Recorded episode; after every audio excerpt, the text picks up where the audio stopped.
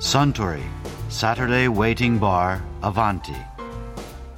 This program is brought to you by Suntory. ああスタンザ・プレミアム・モルツをかしこまりましたいやー今回の北京五輪はアメリカのバスケットボール代表が久しぶりに本物のドリームチームって感じですごかったですねアテネでは銅メダルだったのに今回は1次リーグから8戦全勝で金メダルでしたからねレイカーズのコビー・ブライアントキャブズのレブロン・ジェームズマーブズのジェイソン・キッドと NBA のスーパースターが揃ってましたからねはいあそうだバスケットボールといえば先日 JBL の ICC ホースの佐古健一選手があちらの席でこんなお話をされていましたね私はミニバスからやってたんですよ、はい小学校3年生から、はいいはいつからですか一緒です、 3年生やっ緒ぱそのぐらいなんですね、はいきっかけはまあ、きっかけっていうのはそんなに大したきっかけはなかったんですけど僕は最初2年生の時からサッカー部が入れてえ入ったんですよんキーパーにさせられたのがすごいなんか面白くなくて嫌だったんですかバスケにちょっとこう興味を持ったっていうあー最初からハマっちゃいましたそうですねでも僕はどっちかというと小学校の時には野球のが好きで、へえいバスケよりろいろやってたんですね、はうーんい、空手もやったしうーんで中学校もバスケでで中学校の時に中学に野球部があれば野球部の選択をした可能性がすごい高かったんですけどなかったんですかなかったんですよ珍しくそれすごいですねそれでもうやっぱ携わってたものがバスケだったんで、うんバスケに入っちゃった強かったんですかそこの中学校は強かったです僕なんかが1年生の時に全国制覇してますすごい、はいでもそれって絶対出会いだと思うんですよそこで弱小チームだったりすると、はいそれ以上やろうとか思わなかったりするじゃないですか、うんまあそうですよねやっぱその弱小だったらやっぱ遊びで終わってたんでそうですよね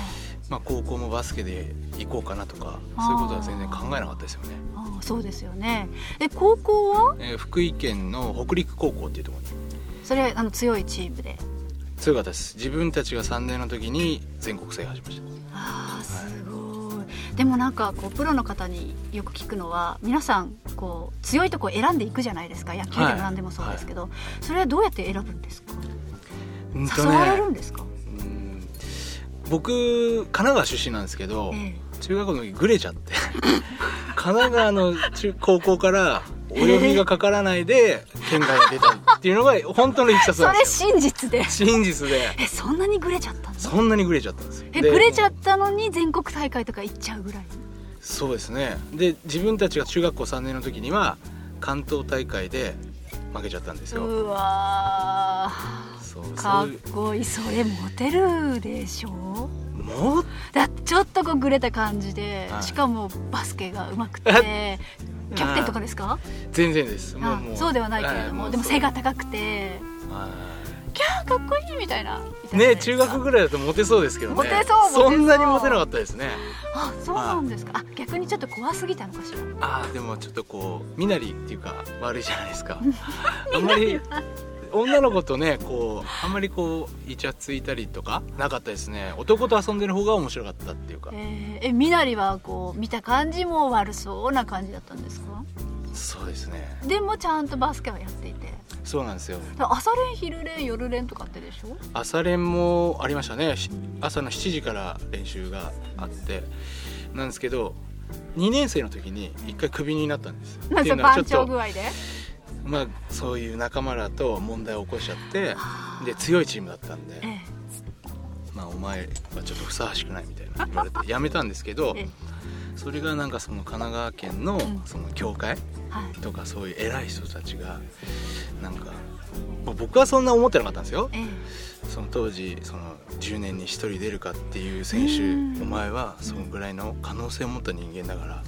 えやめちゃダメだって言われてえすごいでそのまあ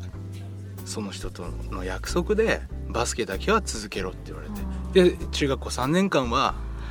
バスケだけはと思ってこれだけはちゃんとそやうですろそううでとすでバスケだけはまあ本当優勝優等生のように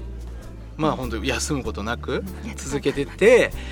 でやっぱ私生活はその他のことに関してはもうめちゃめちゃですよね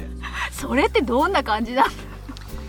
すごい悪そうな感じなのに「朝練っす」みたいな感じでそうそうそうそう朝早く起きちゃったりしてだから勉強は全くしてないんですよそうなんですか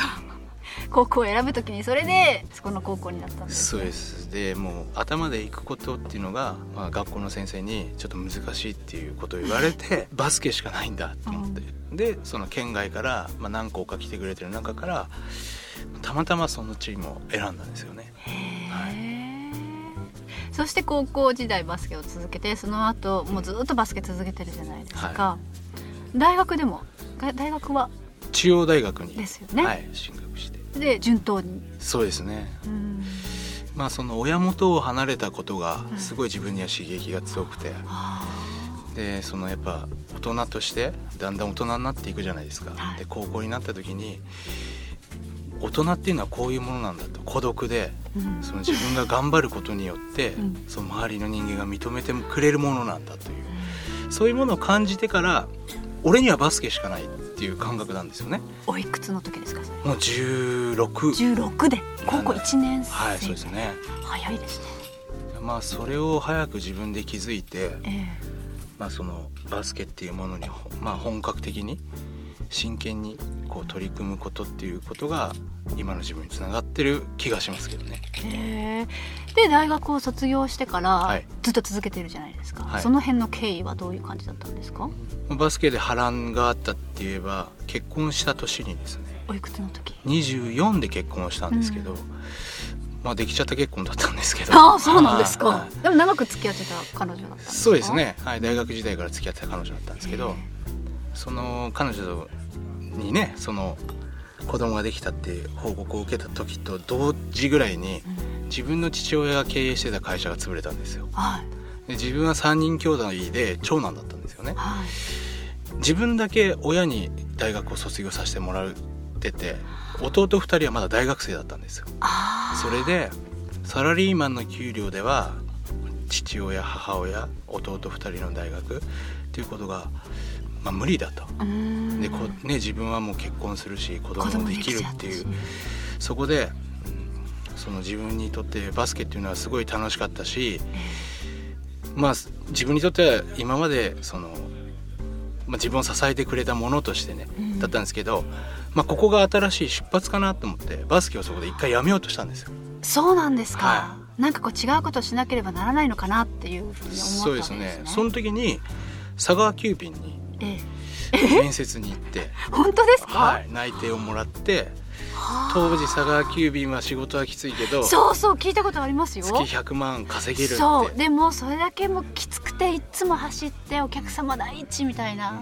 本当にきついって聞きました体力には自信あるなと思ってますずごはいそこだと思ったんですよね。まずはお金を稼いで体力で勝負だと、はい、でまずもう本当にそのバスケをそこで捨ててその家族のためにだってもう十何年十そうですねもうですよね15年、14年ですよね前ですよね。うわだからそういうところでね波乱があったんですけどそれも、まあ、自分の当時の監督さんですよね、はいいすゞ自動車っていうチームでやってたんですけどええその監督さんが「ダメだ」と「お前はバスケややめるなめちゃダメだ」とそのまあぶっちゃけ言ったら「お前いくら欲しい んだ」と「やっつき100万欲しいんです」そのために佐川急便にちょっと内定もらいましたとえ「分かった」じゃあ月100万でそのプロ契約っていうんですかえはいそういう特別なねああそういうその周りの人間にすごい本当に支えられて今もバスケやれてるんですよ。そうだったんだ、じゃあ実際は佐川急便にははい入社はしてないんですねしてないんですよ内定をもらってすごーい飛び込みであじゃああのプロフィールを見ると「プロ転向」って書いてありますけども、はいそれはプロになりたいからとか言ってプロになったわけではなくってなくてそういう経緯があってそうだったんですよねプロになったんですね、はいすごそうなんですよだから僕ラッキーな人間なんですよねはいで100万もらったんですかいもらいました変な話それは元もらってたものとはい随分違うんですか、違います手元に振り込まれる額が7万とか8万しかないええそれで、まあ、自分一人で生活してたんですけどその時も7万で生活するにもナショナルチームにずっと行くことが多くてはい合宿ばっかりじゃないですかそだうかでらすねご飯とかは不自由しないし、うんそういう意味では本当に若い頃っていうのはお金はなかったけどまあ楽しかったっていうか、充実した日々を、はいあちそうょなんでちょすっと待ってくださいすごい倍とかじゃないじゃないですかそれそうですそうですそうです倍とかいうレベルじゃないですよねそれは本当にあのそのいすゞの方は本当にやめないでほしかったんですねで すね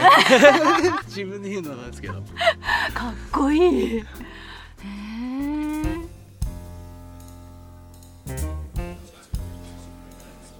いやー佐古健一選手のお話面白かったですねあスタンザ・プレミアム・モルツをもう一杯かしこまりましたところでアバンティのお客様たちの最新の会話に聞き耳を立ててみたい方は